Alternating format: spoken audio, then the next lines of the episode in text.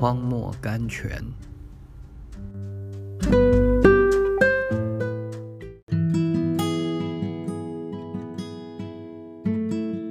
八月二十日，只剩下雅各一人。有一个人来和他摔跤，直到黎明。创世纪三十二章二十四节，在这里我们看见神来和雅各摔跤。在黎明以前，雅各的大腿窝扭了，但是他一倒下去，正倒在神的双背中，雅各就紧紧抓住不放，直到得着了他所要的祝福。一个新生命由此产生了。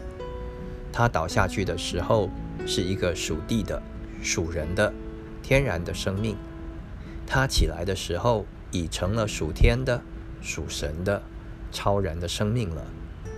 他那天早晨前行的时候，虽然成了一个疲弱残废的人，神却宣言说：“你的名不要再叫雅各，要叫以色列，因为你与神与人角力，都得了胜。”二十八节，亲爱的读者，如果神要我们进入最高最美的一步，我们每一个人都必须经历同样的征战，一切策略都会失败，所遭遇的尽是想不到的毁灭。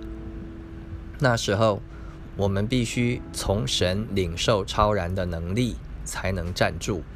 但是在领受神超然的能力之前，我们必须先付出代价，我们必须完全顺服，我们必须停止我们自己的智慧、能力和公义，与基督同定十字架，在它里面复活。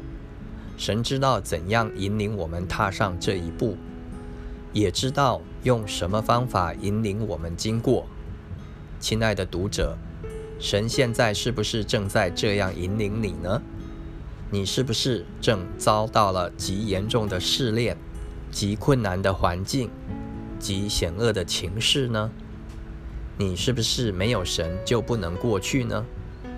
你是不是没有力量来得胜呢？去投靠雅各的神吧，将你自己无力地摔倒在他的脚前，在他慈爱的双臂中死去你自己的能力和智慧。像雅各一样，带着神的能力和充足起来。如果你想走出你的困难、狭窄的处境，出路是在上面，必须向上走，才能得到释放。哦，巴不得你也能得到雅各所得到的一切。